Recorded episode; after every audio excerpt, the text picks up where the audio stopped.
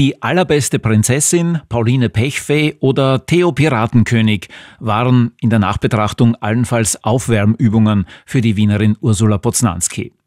Der Durchbruch gelang ihr 2010 mit dem Jugendthriller Erebos. Und schon damals ließ die 55-Jährige ihr Fable für wild gewordene Computerprogramme erkennen. Diesem Metier ist Poznanski auch in ihrem aktuellen Buch treu geblieben. Die Burg erzählt die Geschichte eines exzentrischen Milliardärs, der eine mittelalterliche Ritterburg zu einem Hightech Escape Room umbauen lässt. Also zu einem gefängnisartigen Spielplatz für Erwachsene, aus dem man nur entkommt, wenn es einem in einer Gruppe gelingt, eine Reihe von Rätseln zu lösen. Etwas, was sich in der realen Welt derzeit gerade tatsächlich großer Beliebtheit erfreut. Im Buch sind die Aufgaben in der Burg aber nicht unveränderlich festgelegt, sondern werden von einer künstlichen Intelligenz nach den Wünschen der Spieler angepasst. Und die KI ist gut, sehr gut sogar. Wenn du versagst, zahlst du mit deinem Blut. Die blasse Gestalt verschränkte die Arme vor der Brust und schob die Oberlippe hoch.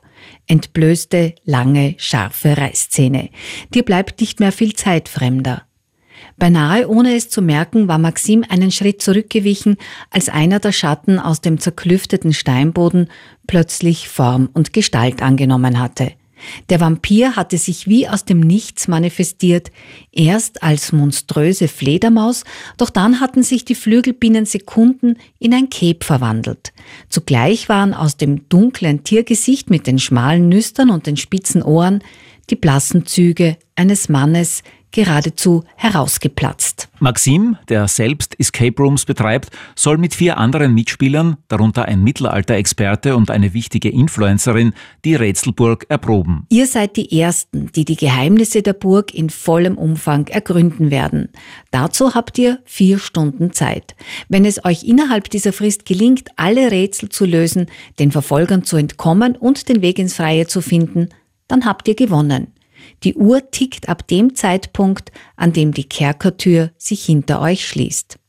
Ich wünsche euch viel Glück. Was allerdings keiner von den Spielteilnehmern weiß, die KI, die von den Programmierern pikanterweise KISMET, Kismet, also Schicksal, getauft worden ist, entwickelt offensichtlich ein Eigenleben.